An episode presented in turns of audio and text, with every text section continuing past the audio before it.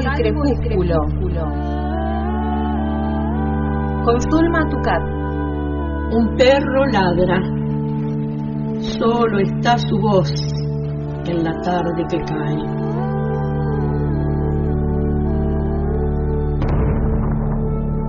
Soy el solitario que escucha sus ladridos en el poniente. Salvo el crepúsculo. Suelo rodar en el abismo, en el abismo. Enternece el crecimiento. Del habla, del habla, está hecho el vuelo.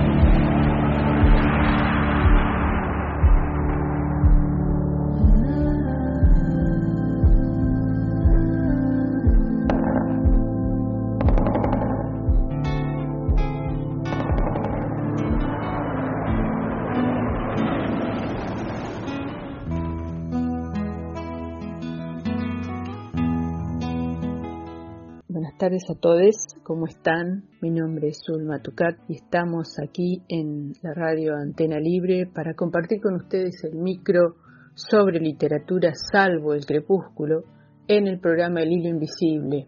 Espero que, que estén todos bien, cuidándose mucho y hoy les traemos para que conozcan, para que disfruten, una escritora patagónica neuquina, zapalina, Silvia Mellado, una escritora que ha recibido el premio, el primer premio de certamen de poesía nacional Alfonsina Storni 2021. Ese premio ha sido sobre el libro Cantos Limayos. Buenas tardes Silvia, ¿cómo estás? Mucho gusto de tener tu voz en, en nuestro micro. Felicitaciones por el, por el premio y feliz día del escritor, aunque fue ayer. Eh, contanos, contanos acerca del premio, de lo que significa para vos, para tu carrera, y contanos acerca de el libro Cantos Limayos que todavía no se ha editado, entiendo, ¿no? Que gracias a, a este premio seguramente podrá salir, salir a la, a la calle el libro y a las redes sociales. Hola Zulma, gracias eh, ante todo por la oportunidad para charlar. Te saludo a vos y a toda la audiencia de Antena Libre. También espero que, estén muy bien y que nos podamos estar cuidando. Te agradezco la, oportunidad para charlar. Y bueno, como vos decías, eh, mandé un, un poemario inédito que se titula Cantos Limayos al concurso nacional de poesía que convocó el Ministerio de Cultura a través del Centro Cultural Kirchner. Es un concurso que se abrió en febrero de este año y convocaba a, escritores, a poetas que quisiesen mandar poemarios inéditos. Y bueno, en ese marco, como te contaba, envié un libro de poemas que bueno, reúne alrededor de 43, 45 poemas anclados bastante en la naturaleza. El título del libro Limayo tiene que ver con el río Limay y, con el nombre de mi papá y hay un, juego, no es una palabra inventada, mi papá se llamaba Pelayo y bueno, es un libro cuyos poemas fueron eh, en gran parte escritos entre 2019 y 2020. Em, y, bueno, trabajados hasta último momento, hasta el último momento de, decisión de enviar el libro. Y, fue una grata sorpresa porque hace tiempo no había un, concurso de estas características y se recibieron 2.200 obras. De esas Hubo siete finalistas y entre esas siete finalistas está este poemario, Cantos Limayos, y hacia el 28 de mayo se dieron a conocer eh, bueno, los finalistas y luego en el acto del ministerio, un acto por Zoom, nos eh, dijeron, ahí nos develaron en qué lugar estábamos, eh, ¿no? Y Cantos Limayos afortunadamente recibió el primer premio. Cabe aclarar que este premio ha sido un proyecto en conjunto eh, entre el Centro Cultural Kirchner y el Ministerio de Cultura de la Nación, que tiene como objetivo reconocer y fomentar la producción poética argentina. Sumamente importante este objetivo eh, para la difusión de la poesía. Eh, Silvia, y podemos agregar además que tenés publicados libros como Celuloide en el año 2005, Acetato del 2009, Moneda Nacional del 2012, Pantano Seco del 2014, La ficción de la poesía del 2019 y has participado en diversas antologías en el país e internacionales. Y hay una publicación que me interesaría conocer un poco más, que es sobre, que se llama La, morada incómoda, que es sobre la escritura de, de poetas mapuches como Elicura Chihuailaf y Liliana Ancalao. Contamos, contanos cómo fue ese proyecto. Bueno, Zulma, sí, gracias por preguntar. La morada incómoda para mí es un libro muy especial, muy querido. Em, reúne ahí eh, una parte de, lo que trabajé en la tesis doctoral sobre poesía y narrativa breve escrita en Patagonia, Argentina. Esa investigación em, fue em, dirigida por Laura Polastri, eh, directora del Centro Patagónico de Estudios Latinoamericanos, profesora titular de literatura hispanoamericana en la Universidad del Comahue. Bueno, la verdad es que eh, bueno reúne parte ¿no? de, esa, de, esa tesis doctoral y de, después de estudios postdoctorales sobre que seguía haciendo también bajo su dirección sobre Licura Chihuahua y Todas estas investigaciones nacen, eh, bueno, por impulso y con el acompañamiento de Laura constante. Eh, y ahí cuando, cuando estábamos no indagando sobre, sobre la poesía del sur argentino y luego del sur chileno, eh, comenzamos a focalizar y a prestarle atención y, y darle, digamos, la relevancia que, que ameritaba toda la producción de poetas mapuche.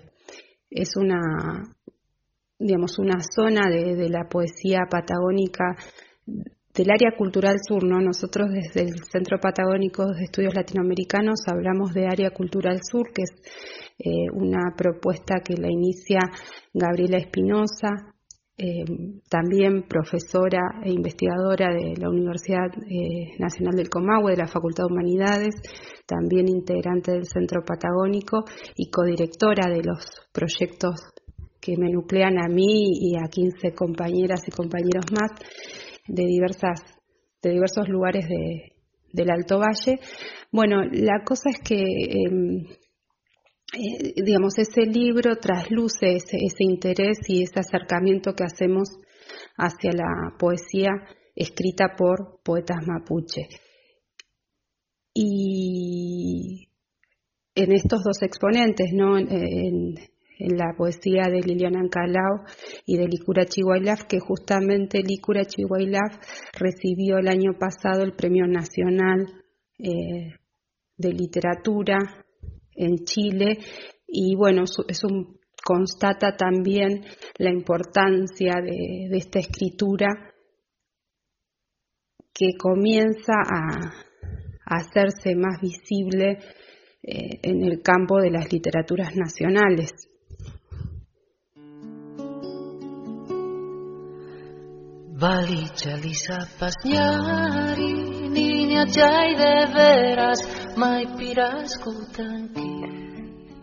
Sí, cómo no conocer a Laura Polastri, inmenso trabajo de formación y de investigación que hace desde hace muchos años en la Universidad del Comahue.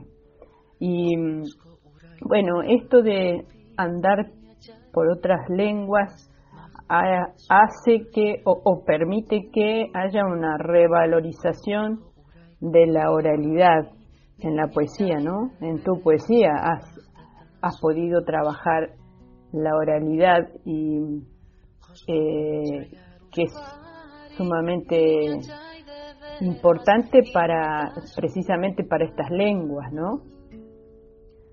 Contanos, ¿qué, otra, qué otras intervenciones en tu poesía hay de, la oralidad y de las lenguas originarias?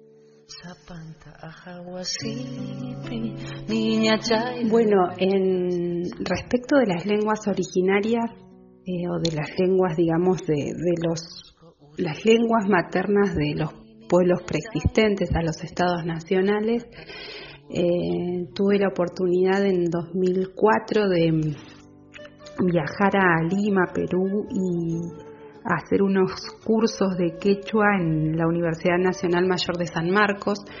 En ese momento yo estaba estudiando eh, la poesía de José María Arguedas, en especial Catatay, que es el poemario póstumo de, Arguedas. Sibila Redondo reúne siete poemas eh, de Arguedas con ese título en 1972. Bueno, posteriormente se encontraron otros, ¿no? Pero ese poemario fue emblemático en, la poesía latinoamericana, diría yo, y también para mí fue mm, importantísimo el hallazgo digamos, conocerlo, ¿no? Poder leer esos poemas y que, bueno, me, me tentaron, digamos, a, a querer saber más. Entonces ahí tuve, eh, creo, un primer acercamiento con, con las lenguas eh, preexistentes, digamos, eminentemente orales, ¿no? Y, con esa potencia que tienen de, coagular en una palabra a veces eh, toda una cosmovisión, una manera de ver el mundo. Y luego comencé a, en, el marco de la investigación con Laura que te contaba, comencé a estudiar el Mapuzugún en la cátedra de libre de lengua y cultura mapuche de la Facultad de Lenguas de la Universidad Nacional del Comahue. Bueno, ahora también estoy, por suerte, pudiendo asistir vía Zoom a las clases de, de Lucas y Elisa. Y bueno, y también hice algunos talleres acá en, en el Centro de Educación Mapuche en la Ruca en Mapu y tratando siempre de, escuchar, aprender algunos aspectos porque bueno, soy una digamos, eh, eh, sé que nunca voy a aprender completamente la lengua, ni mucho menos me acerco con mucho respeto y me parece una oportunidad eh, tanto bella como como trascendental poder escuchar a los hablantes de la lengua y, la manera en que solidariamente transmiten sus, sus conocimientos, ¿no? Y bueno, entonces en, en, Pantano Seco me animé a escribir unas palabritas al final del libro que había eh, hecho en, un taller con Nicasio Antinau, en, en, digamos, en el marco de estas cátedras hacia 2012-2013 y luego ya en Cantos Limayos me atreví un poquito más a intercalar en unos poemas unas preguntas básicas que aprendemos en, los talleres y sobre la lengua, que, es decir cómo te llamas o cuántos años tenés. Eh, las intercalo ahí en un diálogo con un árbol.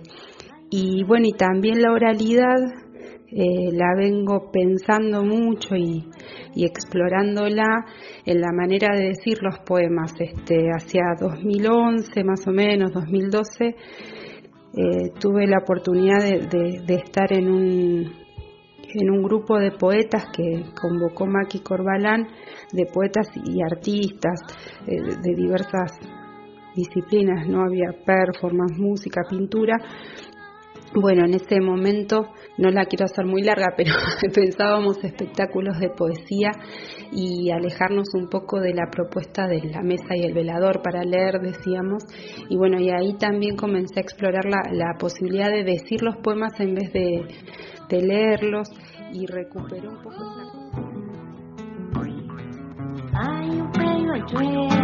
Perfecto, clarísimo. Me encanta eso de darle voz a, las literaturas que no son hegemónicas, excelente. Eh, y ya que estamos hablando de la oralidad, te quería pedir primero si nos podés compartir algunas de tus poemas, eh, algunas lecturas, sobre todo de cantos limayos, que es el libro que todavía no conocemos. Este, y también sé que tenés un poema Rafa Nahuel.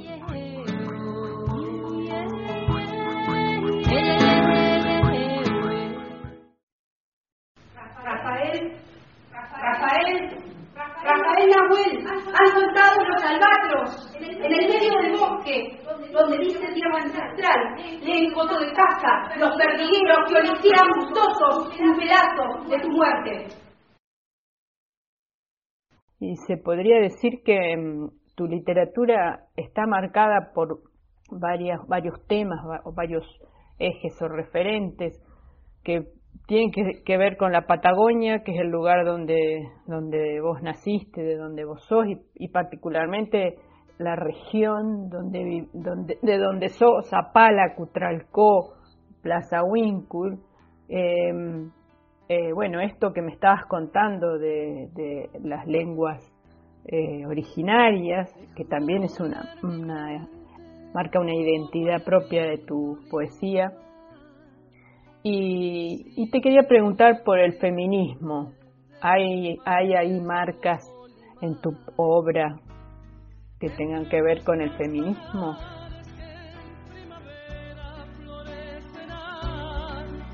Sí, eh, yo creo que, que bueno, nunca fue una opción deliberada de, de, suscribir o, de decir, bueno, voy a hacer poesía feminista, ¿no? Pero creo que mirando para atrás, incluso los primeros poemas, eh, hay siempre una mirada sobre, sobre eh, el lugar de, de la mujer, el lugar que se le adjudica o se le intenta adjudicar, eh, sobre las relaciones, relaciones desiguales de poder, ¿no? Eh, respecto del lugar de la mujer. Y, en ese sentido creo que, había en los primeros poemas ya una, una crítica eh, del patriarcado. así que sí, como te digo, nunca fue una opción deliberada, eh, sino que surge de, la propia experiencia y la mirada sobre las mujeres, eh, sobre mujeres, sobre eh, el, lugar en el que nos ponen, ¿no? Eso, en ese sentido sí.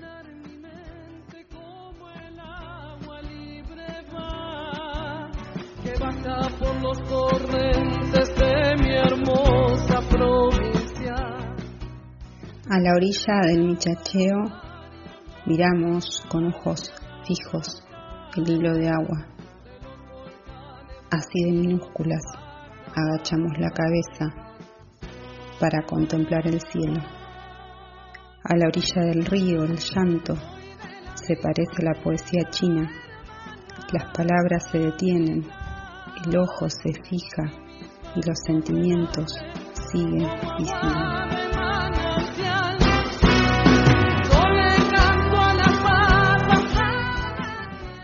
Escuchábamos recién un poema del libro Cantos Limayo, el libro premiado de Silvia Mellado.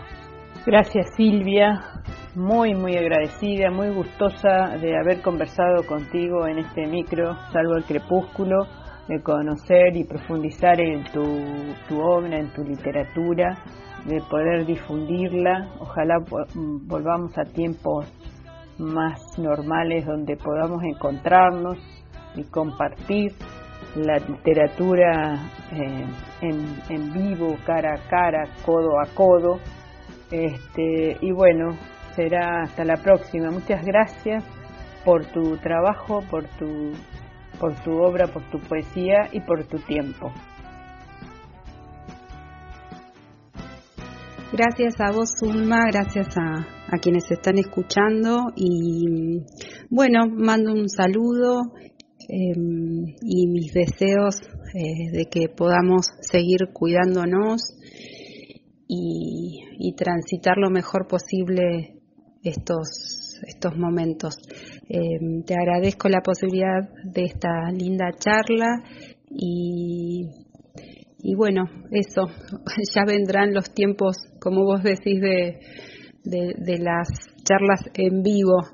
Eh, por suerte podemos hacerlas igual de este modo también, remoto, a destiempo. Eh, pero bueno, están las palabras, está la poesía, está la voz, así que todavía tenemos lugares para guarecernos. Un abrazo. Hasta el próximo martes, en Salvo el Crepúsculo, los espero, nos seguimos cuidando y disfrutando de la literatura. Gracias. Pueden saltarse las palabras y la noción no será la misma. No hay virus concebible para la conciencia colectiva. Salvo el crepúsculo. En el hilo invisible. Ya no hay velojes. Caracol de rutinas pasan las horas. La abeja en la flor no sabe de pandemia, solo trabaja. Salvo el crepúsculo. Con Zulma Tucat.